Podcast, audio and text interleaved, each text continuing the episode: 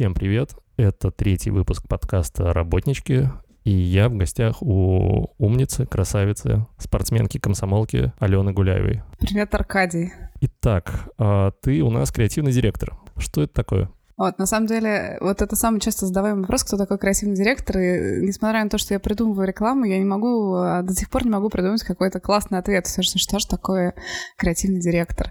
Я такой из креативненького, там, а, для знакомств в ресторанах, а, наверное, самый такой ответ, я получаю деньги за свою фантазию. Чем вообще должен заниматься креативный директор?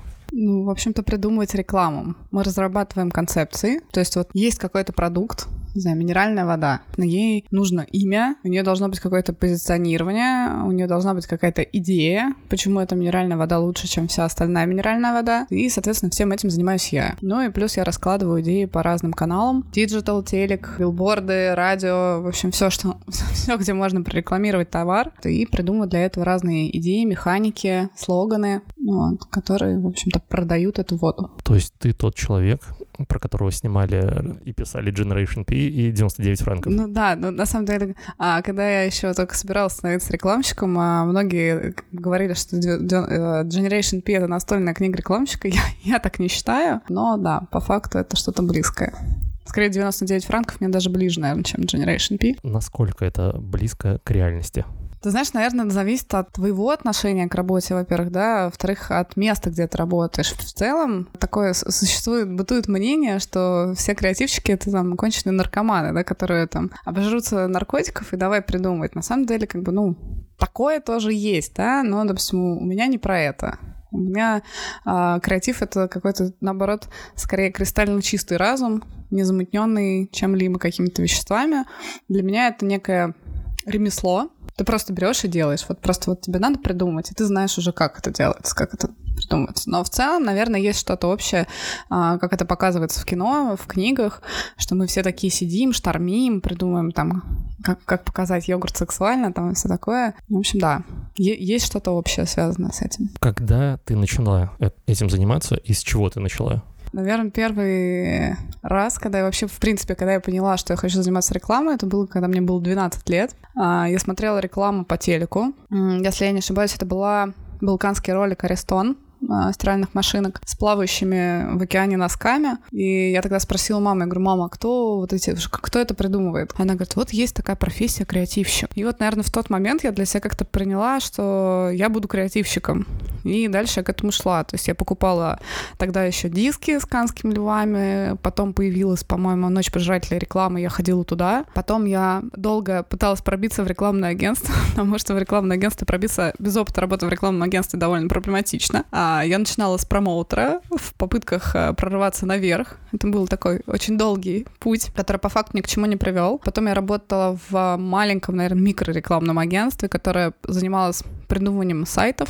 А как ты приходила в эти рекламные агентства? Что ты им говорила? Ну, то есть, вот я увидела «Канские львы» и хочу так же? Или... Ну, типа того. Ну, нет, я еще, конечно, получила при этом образование рекламное, там показывал какое-то абсолютно нелепое студенческое портфолио, но говорила, что я очень хочу, я все могу, только возьмите меня, я вообще буду работать ночами, сутками, я все вот придумаю. У меня даже была какая-то... Я прочитала какую-то умную книжку, сейчас уже не вспомню какую, о том, что нужно вести блокнот со своими идеями, записывать. И вот я приходила, стеснялась, показывала свой блокнот и говорила, смотрите, я уже столько всего придумала, я вам очень нужна. Я когда-то тоже думал, уже после, после универа, у меня образование было совершенно не связанное с рекламой, но я думал, чем бы заняться, вот, и подумал, что, а ну-ка, я тоже буду придумывать рекламу, я тогда очень плотно сидел на Лебедеве, и я решил взять его метод, когда он составлял себе портфолио из ничего, придумывал просто ком- компании, которым делал рекламу, там диз- дизайны точнее. Я, я вот также думал, что буду придумывать рекламу и, может быть, сам что-нибудь сниму. Я на- накидывал, сидел, э, и в итоге это в стол пошло, сколько-то там, э, несколько там видеороликов, типа там с раскадровками, там совсем. Я, я просто не знал, куда их э, кому предложить. А на самом деле я тоже,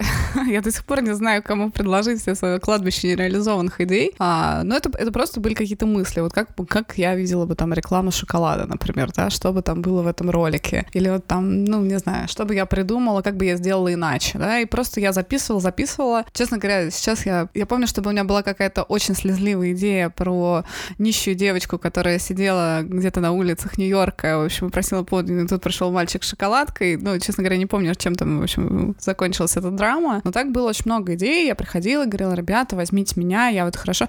На самом деле, в итоге закончилось, наверное, тем, что я попала вот в это маленькое рекламное агентство, которое занималось сайтами, э, за счет того, что я просто хорошо писала. То есть я писала тексты. Вначале я была рядовым копирайтером, потом я была копирайтером всех копирайтеров. При этом у меня было очень забавное агентство, владельцем которого был бандит из 90-х. Это очень крутой мужик, но он такой достаточно консервативный вообще в плане там идей, сайтов. И как-то раз я пришла к нему со словами, слушай, ну мы должны как-то выделиться на рынке, э, вот, давай, типа, я придумаю идею нашего корпоративного сайта. Он говорит, ну ладно, говорит, делай все, что хочешь, в общем, лишь бы дитя там не плакала. Я прям основательно подошла к этой работе, я рисовала борды, такие, как вот показывают в кино, там с презентацией, со всеми делами. И концепт у нас был деревня, потому что мы находились в Люберцах. Мы были такой очень маленькой компанией, которой на самом деле никто о ней не знал, но нас реально очень любили за то, что мы периодически делали какие-то, ну, прикольные, веселые штуки. А это был основной бизнес этого чувака? Нет, у него было несколько бизнесов, то есть, ну, тогда еще очень модна была SEO-оптимизация, создание вот этих всех э, Какой лендингов. У меня очень тяжело с математикой, мне на тот момент, наверное, было лет 18, соответственно, это было 10 лет назад, ну, соответственно, это был 2009 год. Это еще во время учебы в университете? Да, это было, да. А, а что за университет ты заканчивала? Я заканчивала Российский государственный социальный университет. По специальности? По специальности специалист по рекламе. И чему вас там учили? На самом деле, это сложно. Я заканчивала еще при этом рекламный колледж, при том же самом университете. И вот в колледже как-то мне, ну, правда, было очень интересно учиться, потому что нам рассказали, что такое бриф. А мы как-то проходили там историю рекламы. Ну, как-то как было реально прикольно. Плюс преподавательский состав был повеселее. Вот. И, конечно, когда я уже пришла учиться в институт, мне все было очень скучно. По большому счету, э, у нас как-то было, на самом деле, очень мало интересных каких-то предметов. То есть, ну, были какие-то практические вещи. Вот. Э, но так, в основном, это нужно было скорее для диплома, чтобы получить и, ну, типа, всем говорить, я рекламщик профессиональный, возьмите меня работать. Итак, вернемся к, твоей, к твоему бандитскому агентству. Да, моему бандитскому агентству. Это было очень весело, но, в общем, я придумала эту концепцию деревня, и у нас должен был быть такой, еще тогда было модненько такие сайты, значит, со всякими разными раскрывающимися страницами, какой-то дешевой флеш-анимации и все такое, что ты приходишь в поле, у тебя есть указатель, который там показывает э, наши виды деятельности. Ну и наша команда была представлена, мы должны были на фотографиях все быть э, в косоворотках, и, ну, в общем, все как-то там с, с деревенским фольклором это все было обыграно. А, на что мой шеф начал плакать и смеяться одновременно, говорит, Ален, пожалуйста, говорит, ну, мужики не поймут, ну, мне нельзя, как бы в косоворотке.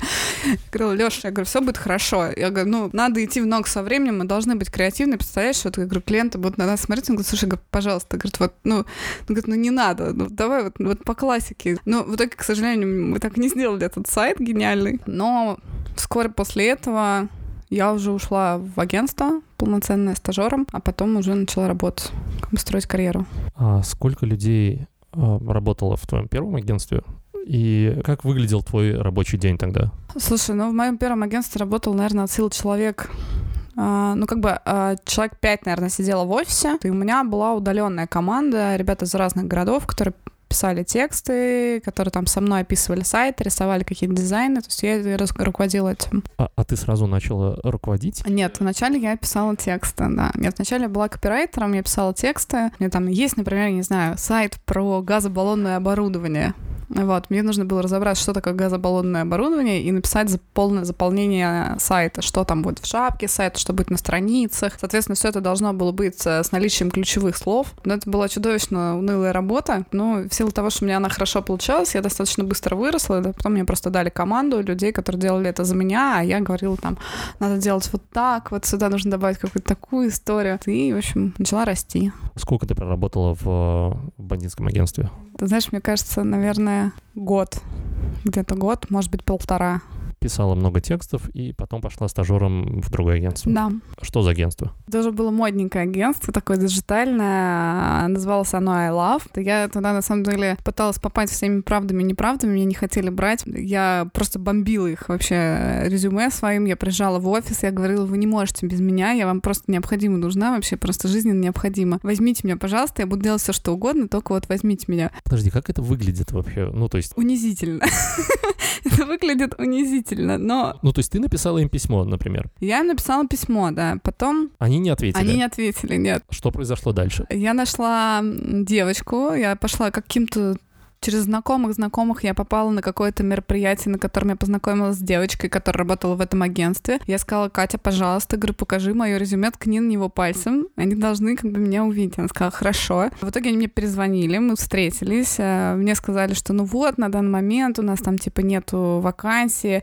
Я говорю, ничего. Я говорю, я подожду. Я говорю, меня только возьмите. Я говорю, я буду там бумажки приносить. Я говорю, там полы подметать. В общем, все, что скажете, типа только возьмите меня. А, а ты так только в одно агентство пыталась попасть? Есть? Или было, был ряд агентств, которые ты стокила там? Ну, нет, был ряд агентств, но почему-то мне хотелось именно в это. Наверное, а, в силу того, что я еще была молодой, задорной, и мне очень хотелось э, работать э, в какой-то модной сфере, ну, плюс у них был какой-то очень такой креативный офис, э, в, которых, в котором были нарисованы зайцы на стенах, и мне как-то это все так сильно впечатлило. Плюс я про них слышала как-то, там, следила за ними. Ну, и, и ну, не знаю, как-то вот была конкретная цель, почему-то вот мне именно к ним уперлась, докопалась. Я, честно говоря, даже не могу вспомнить. Нет, я бомбила разные агентства, но до них как-то я докопалась основательно прям. У них не было шансов меня не взять. Кем они тебя взяли в итоге? В итоге они меня взяли аккаунт executive. Uh, то есть по факту это ничего общего не имеет с креативом, то есть это чисто менеджерская работа. Для человека, который абсолютно не умеет считать, это было вообще ад просто кромешный. И вообще, я считаю, что работа аккаунта — это самая неблагодарная работа, которая существует, наверное, на, на планете Земля, потому что это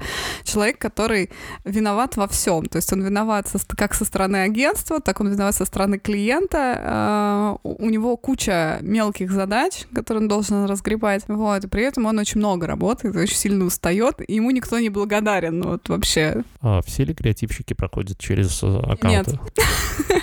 Не все. А, обычно креативщики сразу попадают на креативщика, но у меня как-то так не получилось, поэтому пришлось три месяца помучиться и поработать вот так. Имея вот такой большой опыт а, за спиной, ты можешь сказать вообще, кто в среднем становится креативщиком? Это люди с образованием специальным или абы кто? Ты знаешь, на самом деле а, я не, не считаю, что нужно какое-то специальное образование, да, должно быть какое-то желание и, и, и не бояться работать, знаешь, потому что ну, когда ты приходишь, например, в агентство, да, тебе не дают большие классные проекты, да, тебе дают вначале кучу мелкой работы, неинтересной абсолютно, начиная там от а, правки текстов каких-то, да, там редакторских, заканчивая, ну, как, ну какой-то, знаешь, там подбором референсов. Просто, ну, нужно пережить этот период, чтобы, да, потом заниматься реально чем-то клевым. По факту я считаю, что это ремесло, для которого абсолютно не обязательно иметь образование специальное нужно, наверное, такой иметь широкий кругозор и от, быть открытым ко всему новому. То есть э, задача креативщика очень быстро обучаться, чувствовать, как бы понимать, видеть то, как не видят другие.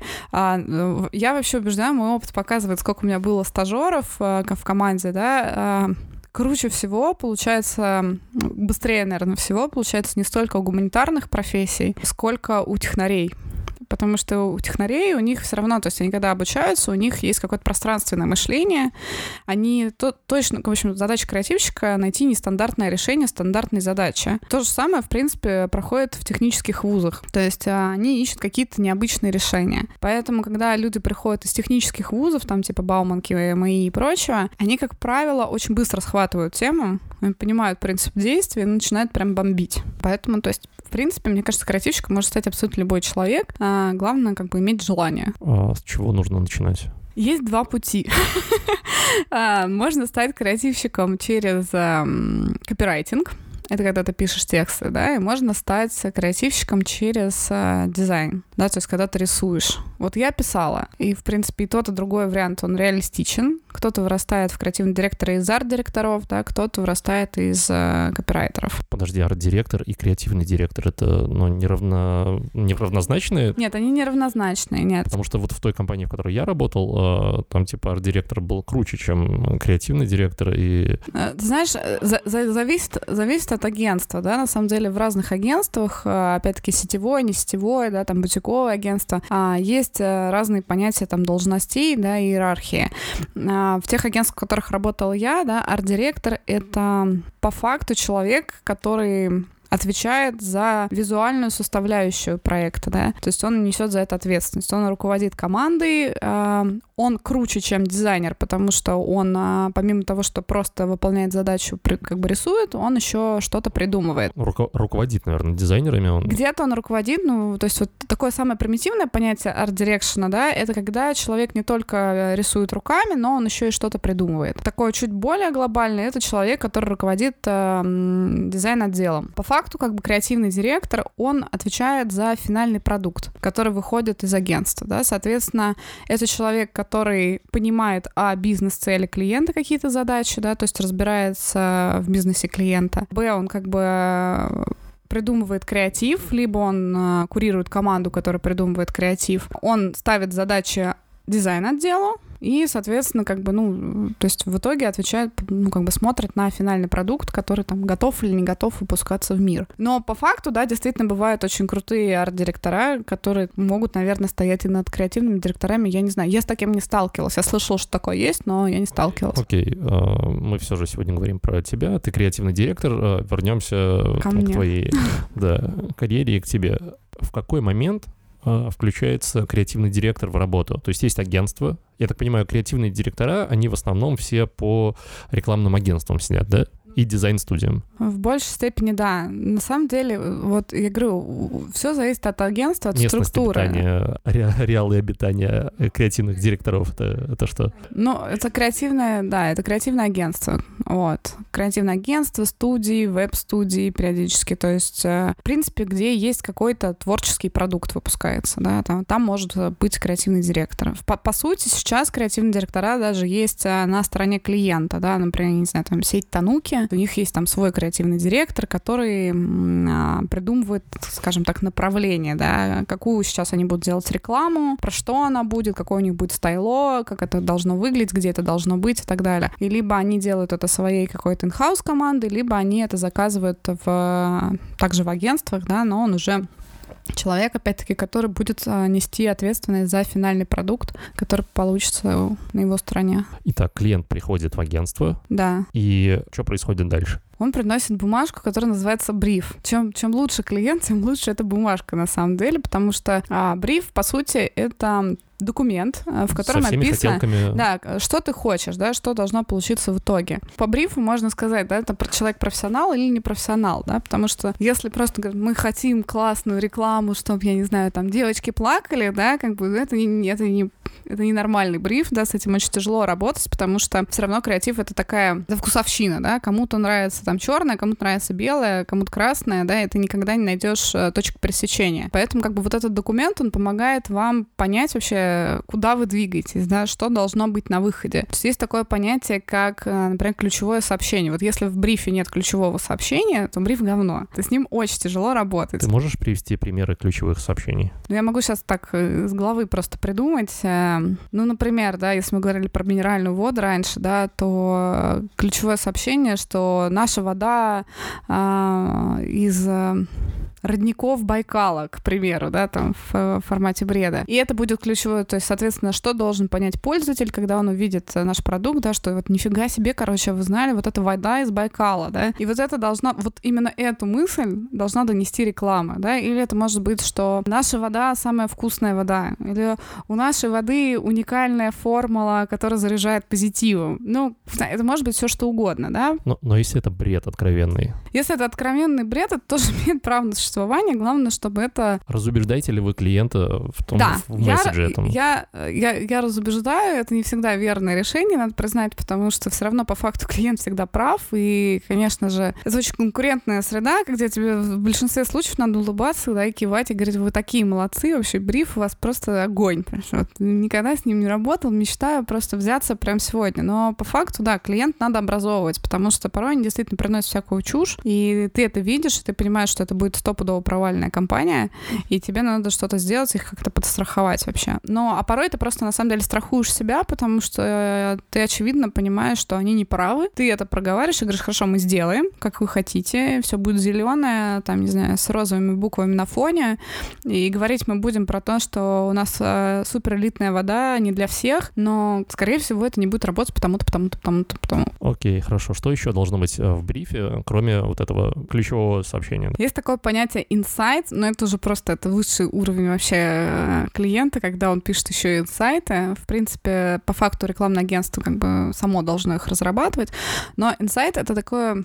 Есть очень много терминов э, этого понятия, но такое для меня это основное какое-то понимание аудитории, да, то есть какое-то глубинное понимание аудитории. Это может быть, э, инсайт может быть несколько уровней глубины, да, то есть это может быть какое-то базовое, то есть, э, например, э, я хочу покупать только, не знаю, там, чистую воду в бутылках, потому что тогда а, мне ее удобнее пить, например, да ну, как-то воду из бутылок мне удобнее пить, чем, например, воду из фильтра. Или я там верю в то, что вода в бутылках, она более полезная, чем вода из-под крана, да, и тогда мы, соответственно, как бы зная, да, о чем там. Или это может быть какой-то страх, да, что типа барьер, да, какой-то, что а, я боюсь покупать воду в бутылках, а, потому что мне кажется, что она химозная. Когда ты понимаешь, о чем думает твой потребитель, да, ну, как правило, в нормальных, опять-таки, с нормальной клиентской стороны проходят какие-то исследования, да, выясняющие вообще, о чем думают люди, ты понимаешь, что тогда людям предлагать. Да, то есть если у них есть инсайт о том, что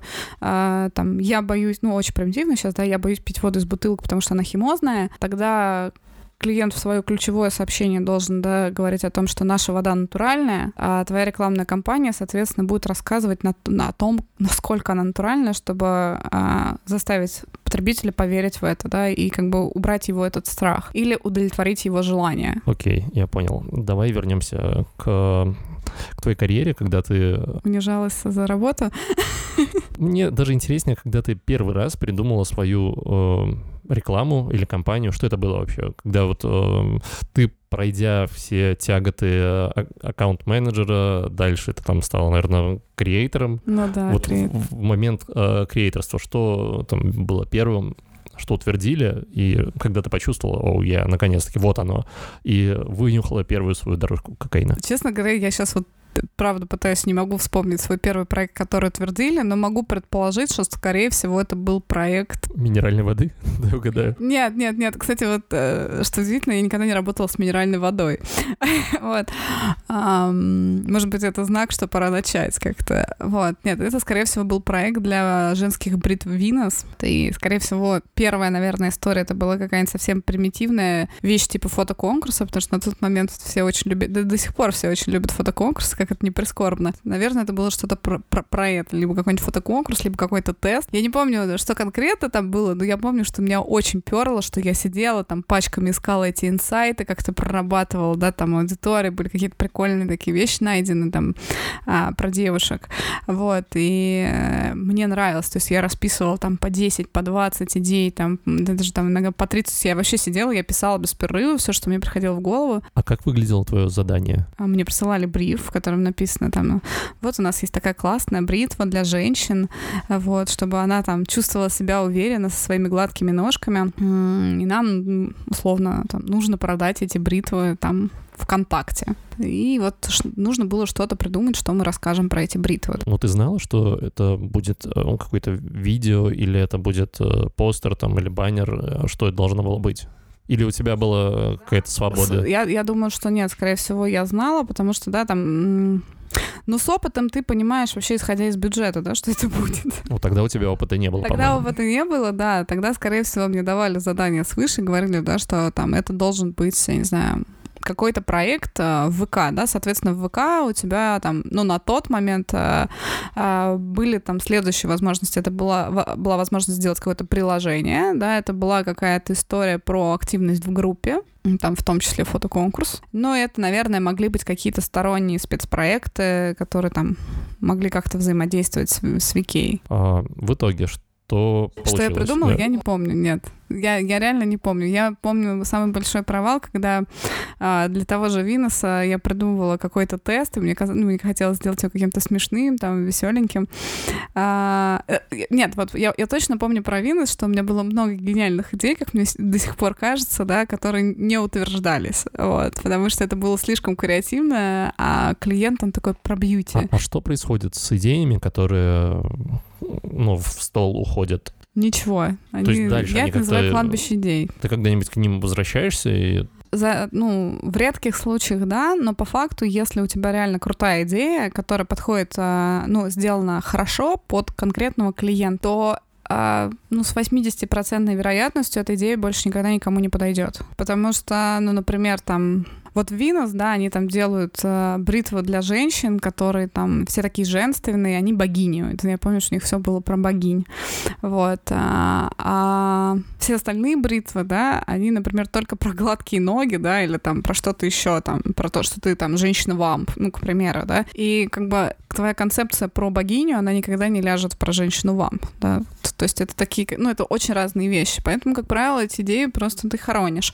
Иногда ты к ним возвращаешься, думаешь, блин, вот это вот было прикольно, вот, вот, вот это можно взять, но ты все равно это как-то трансформируешь и меняешь. А сколько людей тогда в агентстве работало над этой идеей? Я одна. В итоге идея прошла. Что? Нет, мы что-то продали, то, ну как бы точно, иначе бы меня не, не, не, не дали дальше работать. Нет, мы точно продавали. Это был какой-то, ну действительно, какой-то фотоконкурс, какие-то там, возможно, даже ивентовые, какой-нибудь там пляжный волейбол на каких-нибудь там, не знаю, Серебряном Бару и что-нибудь такое. Я вот реально не помню. Я помню, что точно они утверждали какой-то дурацкий тест, а, тоже в, в ВКонтакте, где нужно было узнать, какая бритва тебе подходит. И для этого надо было ну, в общем, придумать какую-то веселуху. Я что-то, я уже не помню, что придумывала я, но мне, как мне казалось, конечно, это было гораздо более креативно и интересно, и там были какие-то вопросы чуть ли не психологические, на что клиент сказал, не-не, вот это все говно, давайте придумаем а, что-то, вот, вот, например, вот давайте придумаем вот, вот животные. Вот есть же животные, да, вот вопрос должен звучать так, с каким бы животным вы могли бы сравнить свои ножки? Они длинные, как жираф, мохнатые, как обезьянка, или гладкие, как дельфин? То есть это был креатив клиента, да? Да, вот. И я, конечно, рыдала и билась в истерике, говорила, что вы понимаете, да, это невозможно, так нельзя, как бы, ну, здоровый человек никогда в жизни, да, там не будет думать, на что похожи его ноги. А, но, к сожалению, мы сделали тест по запросу клиента, у нас реально был такой убогий вопрос, поэтому долгое время я скрывала о том, что я работаю с этим брендом, что вообще имею хоть какое-то отношение к тому, что там появляется. На интересную почву мы зашли. А, какие самые бредовые идеи клиента клиентов вот были за твою карьеру просто какой-то лютый трэш? Слушай, вот а, на самом деле этого было очень много. В общем, лютый трэш, который просит клиент, а, это всегда такая настолько непредсказуемая история, потому что а, порой это поток фантазии клиента. И это самое страшное, что может быть. Вот нет ничего хуже креативного клиента, потому что ты никогда не можешь клиенту сказать, что ты знаешь, чувак, твоя идея говно. Ну, они, соответственно, сразу обижаются и находят другое агентство, которое хлопает в ладоши и говорит, что нет, вы что, вы такие молодцы, вообще, как вы это придумали, да? Ну, и вообще, то есть э, клиент должен быть клиентом, да, он должен понимать про бизнес. Решит это его задача, не решит, да, и уже там прислушиваться с точки зрения там какого-то личного вкуса. А у меня такого из опыта, ну, во-первых, очень, очень смешно работать с детскими брендами, потому что, как правило, именно в детских брендах, особенно прям для малышей, там типа памперсы, питание детское, там работают максимально циничные люди, а для которых, например, нормально в письме написать, вы не могли бы расчленить э, ребенка на макете, вот, потому что вот сейчас там, например, там его нога смотрится недостаточно презентабельно, мы бы хотели ногу от другого ребенка. У нас даже в одном из агентств была подборка таких писем про издевательство над детьми. Потом что-то...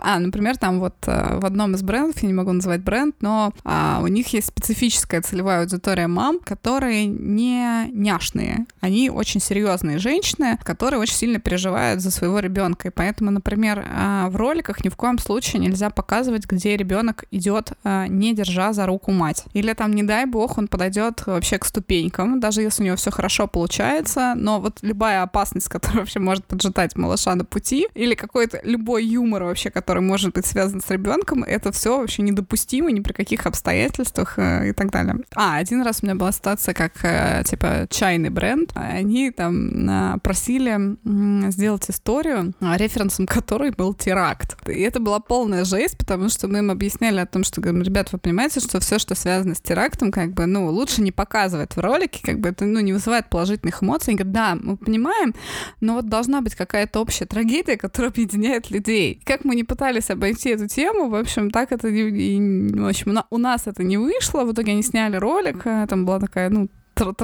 трагедии это не назовешь, но, в общем, как бы они там, наверное, решили отчасти свою задачу, но ролик так, на мой взгляд, так себе. Ну, бывают, бывают какие-то смешные, да, комменты. Да, а, ну, раз ты упомянула ролик, я вот как раз это предвосхитила следующий мой вопрос. На чем ты специализируешься как а, там креативный директор или как креатор? А, вот что, что твой конек? Это какие-то визуальные истории или это там билборды, там графические штуки или вообще кампейны? Слушай, у меня большой experience в области рекламы, поэтому я, в принципе, делаю все. То есть я делаю и ATL, и BTL, и Digital. Так, и... так пожалуйста. ATL — это а, когда ты делаешь э, рекламные ролики, радио, билборды. Есть Digital, да, когда ты делаешь а, сайты, спецпроекты, приложухи, какие-то там необычные а, цифровые форматы. А, есть BTL — это а, промо, компаний, какие-то там а,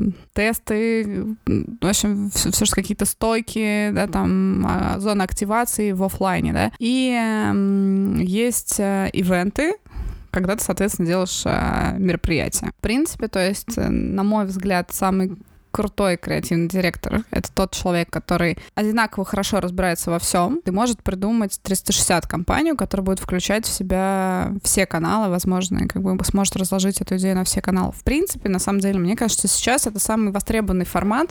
Просто другой вопрос, что клиенты очень редко отдают в одни руки все. То есть, как правило, есть креативное агентство, которое придумывает глобальную идею. Потом есть какое-то digital агентство, которое под эту идею разрабатывает какой-то креатив в digital е. Есть BTL агентство, которое делает это для BTL, там и так далее. Там, я делаю все. Больше всего я люблю, наверное, с ним, ну, делать ролики. Ты помнишь э, свой первый ролик там или первая реклама, на которую ты могла показать пальцем и сказать, вот это сделала я, там собрать всю семью, всех друзей э, и под пивко отметить э, прямо ротацию твоей рекламы по радио, телевизору там, или, или билборды по всей Москве. Ты знаешь, а, я очень долго, на самом деле, в силу того, что я где-то наверное, лет восемь проработала в digital е, а у меня не было роликов, в котором я могла ткнуть на телек сказать, а вот это снимала я, да. А, я очень страдала по этому поводу, потому что когда я там делала какое-нибудь крутое приложение или какой-нибудь классный спецпроект, да, там, а, или там снимала даже ролик для интернета, да, я не могла прийти домой и сказать, слушайте, чуваки, я тут, короче, такую вообще механику сайта разработал, да, с одной стороны, это гораздо больше геморрой, чем придумать ролик, а с другой стороны, как бы очень мало людей, которые способны это оценить, да, потому что большинство людей вообще не понимают, про что это. Ты заходишь на сайт и кажешь, ну да, типа нормальный сайт такой, как бы, ну, типа прикольно, тут видосики какие-то, знаешь, там, ну, что-то там, листики летают. А по факту это огромная работа, которая проведена, да, и у тебя там придумана от начала концепции слогана, да, заканчивая реально какой-нибудь мулькой на сайте, который там всплывает в какой-то неожиданный момент. Но это тяжело оценить. Мой первый ролик это был просто фиаско. Вообще, это был отвратительнейший проект, про который мне даже стыдно говорить. Это было очень плохо. Да, у меня нет этого нигде в портфолио этого позора. Это был а, проект для собачьего корма. Но там изначально все пошло не так. И поэтому, в общем, как бы это то, что на самом деле нельзя вообще показывать людям. Но, но это сняли и показали. К сожалению, да. Вот. Но как бы в свое оправдание скажу, это не моя вина. вот. Вали все на клиента. Было очень много прикольных проектов, которые было продано, но не было реализовано. Так, по факту, да, есть ролики, которыми я горжусь, идеи, которые я сделала, и ролики, и проекты. Например? А, ну, например, э, есть digital -ролик. Это была реклама водки с фальшивым Ди Каприо. Тем самым... Нашим русским Ди Каприо. То ли охранник он там, то ли да, кто-то, да? Да, да, да, он работает в полиции, если я не ошибаюсь. Вот да, вот с ним. Это тоже был такой достаточно... Он, он в реальности похож на, на Слушай, он реально похож на Ди Каприо, но просто очень пухлого. Вот. И вы придумали рекламу, когда он пьет много водки и худеет при этом. Нет, нет, там а, была глубокая, вообще глубинная, я бы даже сказала, идея всего этого, что, в общем, концепция звучала как хорошо, что есть вещи, которые невозможно подделать, да, что наш мир настолько фальшив и полон а, фейковых ценностей каких-то, да, что мы хотели, а, ну, вывернуть ручку до максимума, да, и показать, что вот а, как, каким может быть абсурд, да, что даже человек может проживать не свою жизнь, да, какую-то. А можешь ли ты вспомнить э, там бриф на, на эту рекламу и как, как э, вот ты пришла домой и начала накидывать, что там было у тебя в голове, да, и как ты пришла к тому, что типа давайте позовем, это есть такой чувак э, фейковый. Слушай, э, все было достаточно примитивно. У клиента была водка, которую было невозможно подделать в силу того, что у них была очень крутая бутылка, производство которой стоило бы настолько невыгодно, как бы дорого, да, что ее не имеет смысла, да, ну как бы, да, что ее не имеет смысла подделать эту бутылку, поэтому, общем, соответственно, как бы это водка, которую невозможно подделать. И нужно было как-то показать, что это та самая водка, которую невозможно подделать. Ну, это было ключевым сообщением, да, там, водка, которую невозможно подделать. История как-то про ценности какие-то, да, вот человеческие, ну, это русская водка, да, это там что-то про, про русскую душу, да, там поток мыслей был такой, да, что в России все ценится то, что натуральное, естественное, настоящее, да, там настоящая мужская дружба, там и так далее. Но это все было как-то не смешно и банально, да. Потом а, мы пришли к тому, что есть ценности, да, какие-то, которые невозможно подделать, так же, как невозможно подделать нашу водку. А, на самом деле мой фаворит, у меня было 10 идей, а, это была только одна из них. Я считала, что это самое сложное, наверное, с точки зрения производства. Я вообще за а, простые ролики, за простую понятную идею, всегда максимально чистую. Мы предложили 10 вариантов. Вот одна была такая сильно глубинная, вот которую мы в итоге сняли, и было несколько примитивных, одна из которых э, была про трансвестита. Вот, и там был абсолютно тупой примитивный ролик, но он бы зашел вообще в целевую аудиторию. Там... Ты можешь описать его? Да, да, да. Вот, там была, значит, мы показываем а, девушку в красивом вечернем платье, как бы камера двигается снизу вверх, то есть показываем его ножки, идет приятный мужской закадровый голос, там, который как будто бы описывает бутылку, да, там что идеальные формы, там тонкий вкус, э, там, ну, в общем, что-то такое какое-то. И в итоге она... Конденсат. Ну, да, она идет, идет, мы видим красивую девушку, которая вот стоит, такая вся флиртует, и в этот момент она берет рюмку водки, э, выпивает ее залпом, и потом таким мужским басом, короче, произносит, хорошо, что есть вещи, которые невозможно подделать. Вот. И, ну, то есть мы пока показываем водку, да, что мы понимаем, что это транс, но водку он пьет настоящую, да, там. Вот. На самом деле потом мы обсуждали с клиентом, что эта идея реально очень понравилась, но как-то они побоялись ее снимать. Было много всяких таких подобных фишек, там, смешных, что там невозможно подделать настоящий оргазм, там, и прочее. Вот. Но выбрали вот глубинную историю про подделки, про стремление к каким-то а, поддельным ценностям искусственным. Но и неожиданно для меня, если честно, был очень хороший продакшн, был красивый ролик, а, при этом за очень небольшие деньги снятый. Вот, и он просто зазвенел вообще по всему миру, что для нас было вообще неожиданно. То есть мы как бы не планировали таких результатов, мы думали, он на самом деле умрет э, на просторах нашего интернета и все. А, к вопросу о продакшене.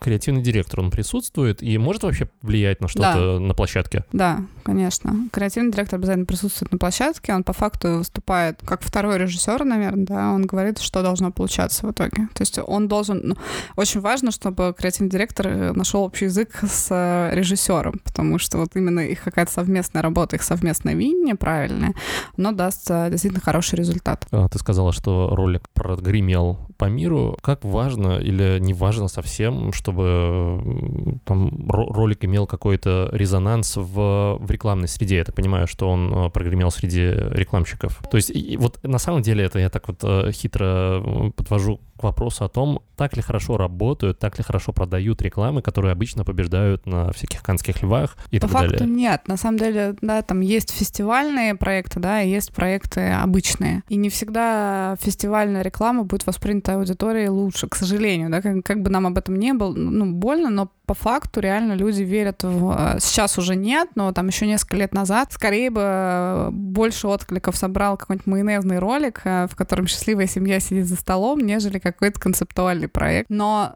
бывает по-разному. Это два разных жанра, просто какая-то банальная реклама и фестивальная реклама. То есть есть ли фестивальная реклама как отдельный Жанр, вид? да. Да, есть, есть конкретно, да, запрос именно фестиваль. Но есть еще такое понятие, оно на самом деле абсолютно идиотское, но оно как бы существует на рынке, да, это вирусный ролик. Это нечто непредсказуемое по факту. Ты никогда не можешь сказать, это будет вирусный ролик, или это будет не вирусный ролик, или это вообще будет полный трэш. Порой выстреливают какие-то вещи, которых ты, ну, думаешь, ну как? Ну вот, вот как вот эта херня могла набрать столько просмотров, да? Какой-нибудь там, не знаю, ролик с охренительным продакшеном, да, где ты там сидишь и платишь в конце, не вызывает вообще никаких эмоций, то есть не расходится по интернету и просто умирает вообще. Это такая история, она непредсказуемая. Но обычно клиенты приходят и говорят, мы хотим какое-нибудь суперское ви- вирусное видео, чтобы вот прям вот все им делились, а, но при этом у нас должен быть логотип как бы, ну, сразу быть виден, да, должно быть там несколько раз а, произнесено название нашего бренда, желательно, чтобы он был еще минуты три. Когда ты начинаешь объяснять, что, ребят, ну, как бы, если вы сразу покажете логотип, да, и 10 раз назовете бренд,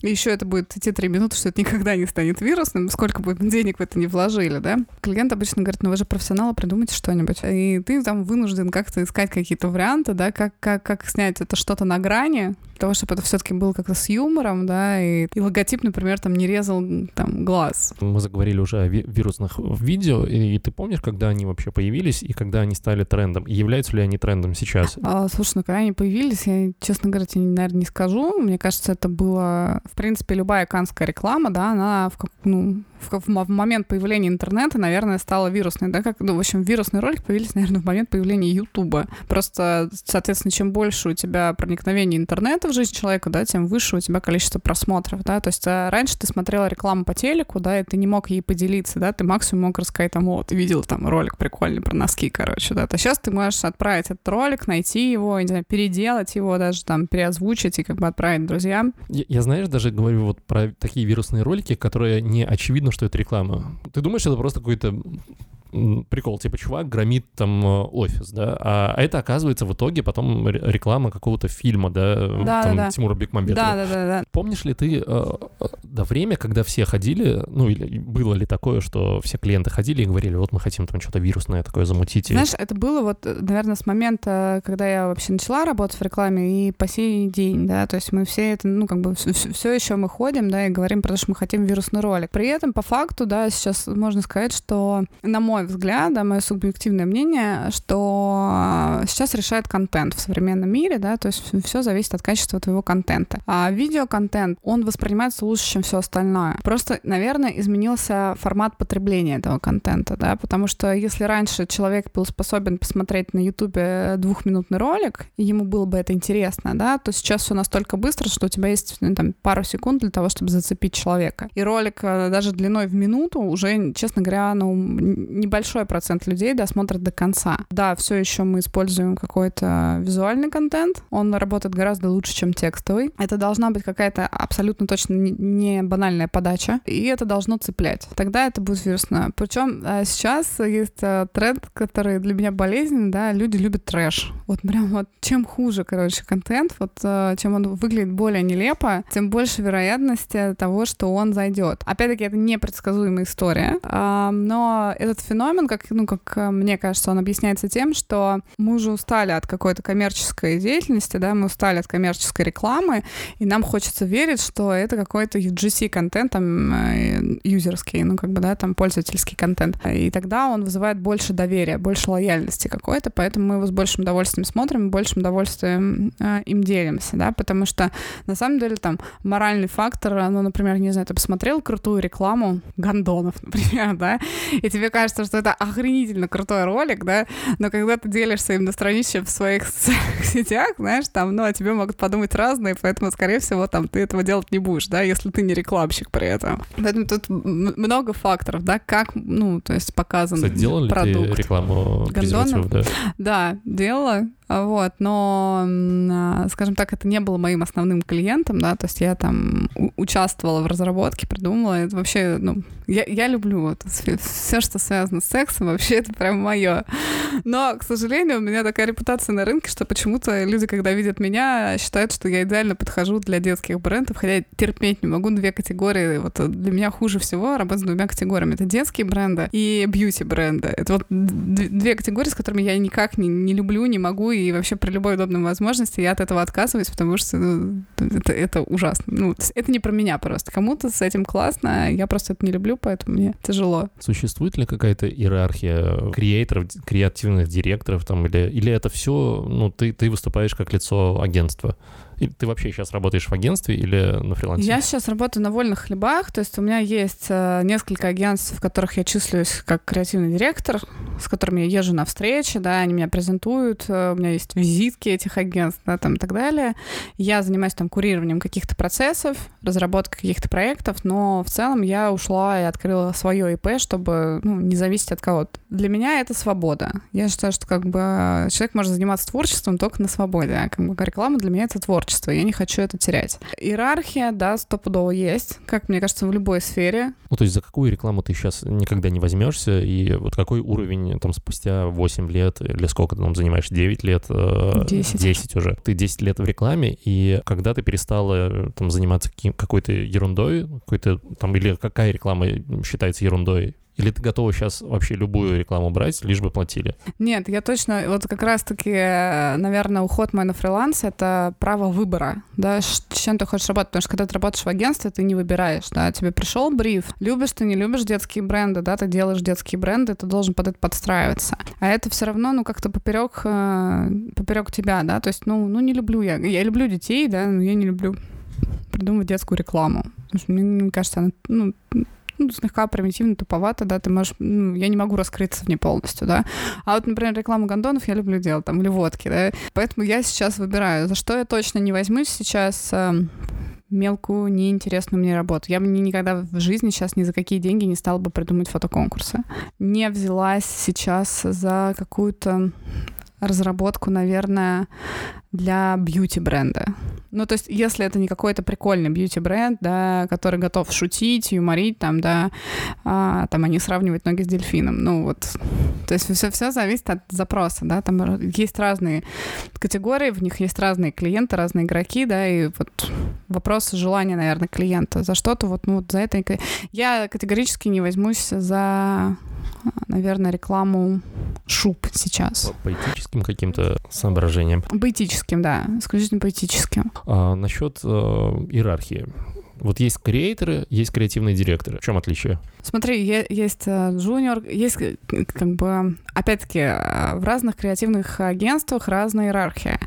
Где-то она больше, где-то она меньше, где-то она немножко отличается, да, где-то арт-директор, как мы уже обсуждали, он под креативным директором, где-то над, да, то есть все зависит вот ну, на самом деле, от агентства. А, такой нормальный путь — это ты приходишь а, стажером, потом ты становишься джуниор Чем занимается стажер? Стажер занимается всей грязной работой. Туалет убирает? Или Нет, стажер занимается там какой-нибудь примитивной фигней, типа 10 раз переписать текст. Вот, например, там клиент тебе приходит, говорит, да, вот, вот нам нравится вот это предложение, но оно должно быть какое-то более вдохновляющее. И вот, вот там стажер, вот он будет сидеть и по 30 раз переписывать одно и то же предложение, меняя слова местами, как бы вот такой, ну, как бы чер чернушной работы. Вот. Он будет искать картинки для презентации. Он будет э, вычитывать презентацию на наличие ошибок, например, да, там, искать какие-то референсы вот, для презентации. Потом есть э, понятие, да, там, junior creator, как бы начинающий креатор. То есть он будет работать в команде с более сильными людьми, он уже как бы имеет право высказывать какие-то свои мысли, да, но он не несет пока ответственности никакой там с точки зрения концепции и подходящести там какой-то там э, к бренду. Ну, он, он работает в фарватере э, старших да, он да. То есть он, опять-таки, еще исполнитель, да. раскачать вот то, что они придумали. Ну да, то есть где-то докрутить где-то, им говорят, а вот придумай там, вот, не знаю, поиграй с такими-то словами, да, там, ну, найти какие-то тоже там примеры прикольные, да, там. Вот, потом, соответственно, есть как бы креатор, который уже там имеет определенную долю ответственности, который там может уже начинать придумывать какие-то там большие идеи, да, там что-то еще. А, но в большинстве случаев ему тоже дается делать пока какие-то механики. Creative Group Head придумает что о том, что, не знаю, наша вода самая вкусная в мире, да, креатор будет сидеть и придумывать, как это показать, например, в digital е, или как это, как, как это показать на сайте, да, там, или как это показать, не знаю, какой может быть конкурс про это. Потом, соответственно, есть Creative Group Head, это как бы человек, по факту руководитель команды, креаторов, который ставит задачи, который дает какой-то ракурс да, работы, который штормит с командой, который ее направляет, правит. И, соответственно, над ним уже стоит креатив директор, который по факту принимает результат. То есть он разгоняет команду, где-то он помогает им выйти из кризиса, где-то дает какие-то направления, вдохновляет, сидит с ними, общается, но принимает э, работу уже креатив группхедов. То есть, да, он должен быть, я так понимаю, креативный директор, это самый э, насмотренный, самый начитанный да. Э, там мозг, э, которому не обязательно самому что-то придумывать. Он может уже там... По факту, да, но это опять-таки зависит от человека, да, то есть как, я... Как много сейчас, будучи креативным директором, ты придумываешь сама? Я до хрена придумываю сама. Я в большей степени придумываю сама, потому что я поработала таким вот административным креативным директором, когда ты там только раздаешь задачи. Это прикольно в формате того, когда у тебя очень много работы, да, и ты, ну, просто не успеваешь физически, да, поэтому у тебя там 3-4 команды, которые сидят и делают работу над разными проектами, ты просто каждый проект физически не можешь, да, они у тебя параллельно идут. Сейчас в силу того, что я работаю на себя, то большинство ну, как бы работы я делаю сама но я просто люблю то, чем я занимаюсь, поэтому мне нравится разрабатывать идеи. Просто я могу выбирать, да, что вот это вот я делать буду, а вот, например, там 10 раз переписывать предложение я не буду, ищите как бы человек, который будет этим заниматься, да. А, но не, не должна ли ты находить такого человека? Да, у меня есть своя команда людей, которые со мной могут работать, если при необходимости, но в большинстве своем либо есть агентские люди, которые там, ну, со стороны там агентства работают, и там я могу давать им эти задачи. А если ты делаешь сама, значит ли это, ну, если ты все делаешь сама, значит ли это, что ты все бабло тоже сама себе забираешь? То, что могла там, ну, то, что выделяется, например, под команду, а ты такая молодец? Э, нет, нет, нет, нет, конечно, нет. А, у меня есть определенная определенная ставка, да, за которую я берусь. Это завидно, ну, как бы это на самом деле совсем по-разному. Где-то это процент, как бы где-то это какая-то, ну, определенная договоренность, а где-то больше, где-то меньше, опять-таки, в зависимости от того, э, какого уровня проект, а, да, сколько там часов я на него потрачу, какой бюджет у проекта, да, там, соответственно, чем больше бюджет у проекта, тем больше моя ставка. Много факторов, то есть по которым я там могу назвать ту или иную цену. Раз мы заговорили уже о деньгах, э, то, может быть, эм, ты знаешь, есть ли какая-то вилка, э, которая там ценовая, которая зарабатывает, например, junior э, креатор и там креативные директора, там суперзвезды? Слушай, ты знаешь, на самом деле, как бы раньше мне казалось, я знала, а сейчас я, мне сложно представить, кто сколько зарабатывает.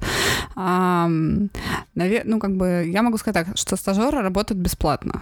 Причем стажеры могут работать бесплатно, начиная от трех месяцев, заканчивая там годом, например, работы. Вот, все, ну, насколько ты готов, да, там максимально к этому. Зарплаты креативных директоров, э, они бывают очень разные. То есть, ну, например, там такая вполне себе, ну, нормальная, разумная цена, да, там это 500 тысяч, да, там человек зарабатывает в месяц. Но, опять-таки, зависит от того, как бы фестивали у тебя, какие у тебя проекты, да, там вообще как ты умеешь себя продавать. Каждый, наверное, там оценивает сам себя, да, и плюс какой-то его опыт и его достижения тоже на это влияют. Очень любят у нас в России экспатов, например. Если ты креативный директор заграничный, то ты прям умножая цифру на три, они зарабатывают здесь больше. Ты работала с э, экспатами? Экспатами, да. да, да. Ну, они круче? Они крутые. Ну, ты знаешь, наверное, тоже зависит э, от того, с кем ты работаешь. У меня был опыт работы всего с одним экспатом. Я была в восторге. Это, наверное, там мой любимый как бы такой гуру, учитель, да, человек, который меня реально вдохновлял. По факту он не делал ничего, но он мог прийти, посмотреть на твою работу, да, и сказать какое-то одно слово, после которого ты там либо, я не знаю, воспаришь, либо захочешь удавиться просто. Он никогда не говорил, что там все говно, да, он, он всегда как-то так, он тебе указывал на твои ошибки говорил там, м-м, а тебе самой нравится? Ты так начинаешь нервно думать, блин, ну, наверное, что-то не то, что-то не то. Он типа что-то понял, как бы, а в какие-то моменты ты говоришь, да, блин, мне нравится. Он такой, такой, ну вот я это и хотел от тебя услышать, да, там, и ты думаешь, твою мать, а я там уже, знаешь, по 10 раз перекрутила в голове, как можно было этот проект, поняла, что он идеален, вообще как бы я не хочу ничего менять. Он был очень крутой, и он вдохновлял, он умел как-то, не знаю, он тебя умел вывести из кризиса, да, он как-то умел дать тебе правильную задачу, он умел тебя направить, он умел найти какие-то ролики, референсы, которые тебя вдохновят. Он, он очень правильно находил слова. Ну, вообще, он был очень достаточно приятным человеком, наверное, который а, большой вклад вообще вложил, в общем, в мою карьеру. Какими свойствами, какими сильными качествами должен обладать человек, чтобы в итоге там из э, стажера превратиться в креативного директора? Что, что нужно прокачивать? Все должно зависеть от человека, потому что даже среди моих каких-то подчиненных не все хотят быть креативными директорами, да, потому что э, есть люди, да, там, ну, люди делятся на руководителей и исполнителей, да, и вот, ну, например, я никогда не хочу, не захочу стать владельцем собственного рекламного агентства, потому что я не хочу этим заниматься, я не хочу такой, ну, такой уровень ответственности, да, но при этом я, ну, я могу быть креативным директором, потому что я этот уровень ответственности готова на себя взять, да. Кому-то это надо, кому-то не надо. Для того, чтобы стать креативным директором, надо просто хотеть, на самом деле, хотеть и работать. Ты должен а, искать какую-то свою фишку, да, что ты делаешь хорошо. Ты должен учиться себя продавать, а, работать много много, ты должен демонстрировать, что ты работаешь много, на самом деле, в том числе, да. Ты должен, ну, как бы, все зависит от того, у всех свои скиллы, да, у кого-то кто-то хорошо рисует, кто-то хорошо там поет, да, кто-то хорошо там пишет. И ты должен прокачивать свои вот эти сильные стороны, мне кажется, да, и какую-то что-то привносить свое, да, какую-то, может быть, манеру презентации, да. То есть обязательно нужно прокачивать презентационные скиллы, обязательно нужно прокачивать бизнес-скиллы, да, то есть ты должен понимать, что ты продаешь, почему ты продаешь, кому-то это продаешь, да, это какая-то там, в том числе психология, это понимание каких-то бизнес-процессов. Ну и, соответственно, да, там э, как можно больше смотреть, читать, ездить куда-то, то есть изучать чего-то, потому что рынок очень быстро меняется, и чем шире у тебя кругозор, тем больше ты можешь предложить и больше ты можешь придумать. Ну, нужно раз, развивать себя, как, в первую очередь, как человек, наверное, даже. Можешь ли ты посоветовать какие-то мастриды, э, что, что нужно почитать, да, чтобы прокачиваться? Вот я я даже могу похвастаться, что когда-то я прочитал одну книгу по рекламе. Котлер, Котлера какого-нибудь, да, нет? Нет, о, Огилви о рекламе. И она была крутая, я всем советую. Я, честно говоря, мне вот сейчас вот сходу, конечно, мне тяжело с авторами, с названиями. Чего-то из современной литературы, да, я сейчас такого посоветовать не могу, потому что ее по факту нет, применимой к жизни. Там с точки зрения, наверное, устройства бизнеса, да, это Котлер. Это про менеджмент, это тоже очень важно понимать, да, там, а, как это устроено вообще, почему это так работает. С точки зрения зрения там, наверное, больше креативности. Это какая-то, да, действительно, там Огилви. Очень много прикольных иностранных изданий, книг, в которых а, именно кейсы собраны. То есть э, разных агентств, разные какие-то практики, разбора вот этих ситуаций. Это ну, стоит смотреть и читать, наверное, с точки зрения вдохновения. Но какой-то универсальной книжки, которая тебя чему-то научит, нет. Есть много книжек, вот есть, например, там книжки по копирайтингу, да, там вопрос-запрос, я забыла. Что-то там в названии про собаку было в этой книжке. Что-то там связанное с собакой, вот там учится, как правильно писать. Все зависит от того, как бы, что ты хочешь. Сейчас, на самом деле, хреново туча информации, которую ты можешь вообще достать бесплатно в интернете, да, тебе не обязательно для этого читать книжки. Ты просто, не знаю, там идешь на сайт Канских львов, смотришь эти ролики, да, и разбираешь его просто по пунктам, да, из чего он состоит, какой был инсайт, какая была идея, какую проблему решает этот ролик, да, и вот, ну, учишь себя вот просто искать вот такие вещи. А может ли человек э, скипануть вот этот этап э, стажерства и, например, прийти в агентство, принеся да. туда там какие-то идеи, э, там или сразу вот у меня есть реклама для того-то, для того-то, для того-то, посмотрите, вот они крутые, там и такого не было. Такое, такое, такое точно бывает, э, просто говорю, я не ищу легких путей, вот, а такое бывает, опять-таки, очень большой процент э, людей, которые идут через какие-то креативные школы, типа там воркшопа, либо там игры, сейчас есть еще какие-то куча других, а, где они уже в процессе учебы нарабатывают определенное портфолио, по факту, с которым они могут прийти, защититься в агентство, да, и как минимум на там позицию джуниора попасть вообще легко. Еще по поводу вдохновения, чем ты вдохновляешься, что на тебя э, произвело из недавних э, или вообще там за все время твоей работы, какую рекламу ты считаешь там самой иконической, там, самой канонической. Что на тебя самое глубокое впечатление произвело? За последнее время Честно говоря, не было, наверное, таких вот каких-то проектов, которые меня бы сильно прям впечатлили, вдохновили. Но то ли ты уже знаешь просто замыленность глаза какого-то, уже это не воспринимаешь как нечто вдохновляющее. А, пожалуй, наверное, один из моих любимых проектов — это... Я вообще очень люблю рекламу 90-х. Я считаю, что это было очень крутой. Мой любимый ролик, э, честно говоря, не помню название банка, но он максимально простой. Вообще он взял канские львы. Банк Империал? Не-не-не, Банк Империал, кстати, я не люблю. А, это была реклама дома, который, значит, э, спит банк, работают люди, да, там такое абсолютно скучное помещение, работает принтер, на этом принтере лежит маленький котенок, и закадровый голос говорит там, работают деньги, работают люди, ничего не происходит там. Значит, там прошло 10 лет, ну, там, не знаю, 8 лет, и мы видим там выросшего котенка, да, там, жирного, который лежит там на этом, значит, принтере, все, все, то, все та же самая картинка, там работают деньги, работают люди, ничего не происходит там. Самый скучный в мире банк. И вот, на мой взгляд, я, я не знаю, я обожаю короткие рекламы, в которых э, очень кристально чисто донесена одна мысль, да, что, ну, для банка действительно круче всего быть вообще самым скучным, потому что с твоими деньгами, да, ничего не происходит, происходит, как бы, да. Вот. И вот я, я люблю вот такие очень простые какие-то ролики. Хорошо, еще хотел бы поговорить о судьбе э, рекламщиков, которые там пытаются выпрыгнуть из штанов. И вот первый раз, когда мы с тобой поговорили, ты вспомнила о случае когда люди заняли, там, взяли Канского льва, угу. и в итоге их всех уволили. Расскажи о что-нибудь вот о таких штуках и Почему это происходит? Никогда не знаешь, да, что, что будет завтра. Я говорю, может выстроить какой-то говнопроект, просто ты соберешь, не знаю, все награды и вообще уважение клиента и все такое, да. А можешь ты, не знаю, всю, как бы, всю жизнь делать какие-то стандартные проекты, да, и при этом хорошо зарабатывать, а, тебя будут любить клиенты, да, но при этом, ну, ну, я не знаю, там, будешь ли ты сам себя уважать, не будешь, да. Креативщик, да, он, ну, как бы в случае проигрыша клиента, да, виноват агент агентства. Всегда. Даже если бриф изначально был говно, и даже если бриф был про то, что вот, э, я не знаю, сделайте нам вот так, да, ты сделал, как они хотели, вы, результатов никаких, кто виноват? Агентство, да, потому что ну, клиент по факту не может быть виноват, он тоже получит за это по шапке. Соответственно, ну, то есть, ну, как бы ты всегда рискуешь. А, действительно, ты можешь сделать какой-то крутой проект, современный, как тебе кажется, да, особенно там в начале, когда ты только начинаешь свою карьеру, тебя там а, бьет ключом вообще энергия, да, тебе кажется, что вот, до меня-то тут никто не догадался, а я сейчас такой приду тут, короче, и всем все расскажу, как надо, да, и тебя там реально бомбит какими-то супер красивыми идеями. В большинстве своем ты сталкиваешься с разочарованием, да, потому что это никому не надо, то есть ты можешь пройти и сказать, слушайте, ребят, вот мы, не знаю, мы у нас, короче, мы майонез отрекламируем, как никто для нас не рекламирует рекламировал, да.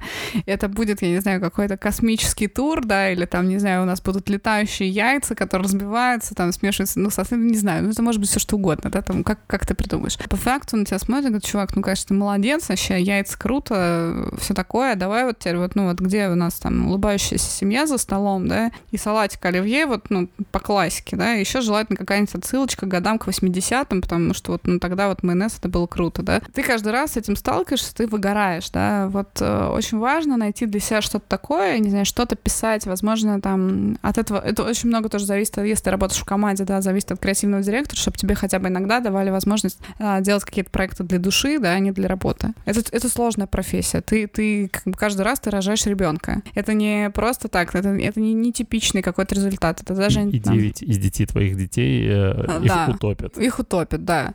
И, или там будут, ну, постоянно делать пластические операции с ними, да, как бы это тоже, ну, это бесит, это раздражает, с этим надо учиться мириться, потому что, а, там, например, начиналось у меня все с того, что я просто старалась там переплюнуть всех, сделать самую крутую, самую интересную идею. Сейчас я, в принципе, смотрю на клиента и уже знаю, что он хочет. И у меня может быть одна идея для души, как бы для себя, да, вот. И еще там парочка таких рабочих, вот, ну, с майонезной семьей, со всеми делами, ну, как бы safety options такие, как бы, чтобы клиент радовался. Никогда не знаю, что угадает. А, точно нельзя уходить совсем в в днище, как бы, да, и писать только рабочие идеи. Но и, наверное, нельзя писать только креативные, потому что тогда ты страдаешь, и тебе каждый раз больно, и в какой-то момент ты просто, ну, уходишь в глубокую депрессию, и дальше тебе ничего не хочется вообще этим заниматься. Нужен баланс. И желательно заниматься чем-то еще, кроме этого, потому что иначе начинает ехать крыша. Окей, мы наговорили уже больше часа. Вот, еще хотел тебя спросить. Что бы ты хотела, какую бы рекламу ты хотела сделать? С каким бы брендом тебе вот прямо очень хотелось бы поработать? И, и бывает ли вообще с тобой такое, что, там, например, ты, ты просто придумываешь что-то без, без задачи как бы на, на это придумывание? Ты видишь, может, какую-то другую рекламу там чужую и такая, а я бы сделала по-другому там. Да, вот это вообще, это просто, особенно когда ты где-нибудь в отпуске и уже там две недели отдохнул, у тебя очистился мозг, ты уже готов вообще, тебе хочется работать, ты реально начинаешь смотреть на все вокруг, и тебе кажется, вот я вот сделала вот так, а вот еще можно было бы вот так, или ты видишь какие-то там жизненные ситуации, начинаешь говорить слоганами, да, там в каких-то моментах э, подвод резюмируешь, да, либо ты начинаешь прикалываться с друзьями, и как бы все это выставляет через какую-то рекламную кампанию прикольную. А, бывает такое постоянно, но не когда ты в уставшем, там, измотанном состоянии, уже переработавшем. Тут, тут тебе вообще ничего не хочется сократить, хочешь, чтобы тебя оставили в покое просто и полежать где-нибудь. А, какую рекламу я бы хотела сделать? У меня есть один нереализованный проект, про который я сейчас не буду рассказывать. Вот, но потом, а, а вдруг, а вдруг случится чудо, этот клиент меня найдет, и я ему скажу, что вот, у меня есть для вас классный проект, вы вообще о нем всегда мечтали. Я хочу поработать с освежителями воздуха для туалетов. Реально, вот, ну, у меня есть для них классная идея. Я, я вообще как хочу поработать с какими-то, наверное, веселыми клиентами, которые готовы к чему-то такому. То есть я не хочу, наверное, э, э, не хочу работать с какими-то молодежными, спортивными брендами, такими вот а, модненькими, да, а, а хочется какого-то вот трэша. Вот знаешь, вот где ты можешь прям отпустить себя вообще, придумать что-то такое прям безумное. Пожалуй, на этом будем за... закругляться было круто. Может быть, еще под конец ты посоветуешь молодым э, людям, которые хотят э, окунуться в мир рекламы и э, креатива, что им нужно сделать, чтобы там достичь успеха на этом поприще? Первое вообще, что нужно сделать, это верить в себя, все, что, что у тебя все получится, не сомневаться вообще ни на грамм, что ты крутой, как бы просто делать, вот на, начать просто делать. А, я бы искренне посоветовала начинать с рекламных школ, потому что это прикольно с точки зрения того, что тебе дают э, реально практичные навыки. То есть э, тебе дают какую-то базу, на основе которой тебе уже потом очень просто работать. А школа, неважно, там, даст это тебе диплом, не даст, но это прям хороший старт. То есть тебя это научит э, азам, и дальше тебе будет проще. Ну и как бы верить в себя, не бояться, двигаться и узнавать как можно больше, смотреть каких-то больше вдохновляющих историй, читать, подписываться на людей, которые работают в этой индустрии, смотреть, что делают они, как они они рассуждают, пытаться где-то нарабатывать контакты, связи, потому что это тоже немаловажно, и просто, просто двигаться. Спасибо и до новых встреч. Будем надеяться, да. Давай. Все, с нами Спасибо. была Алена Гуляева, креативный директор, э, умница, красавица. Всем пока.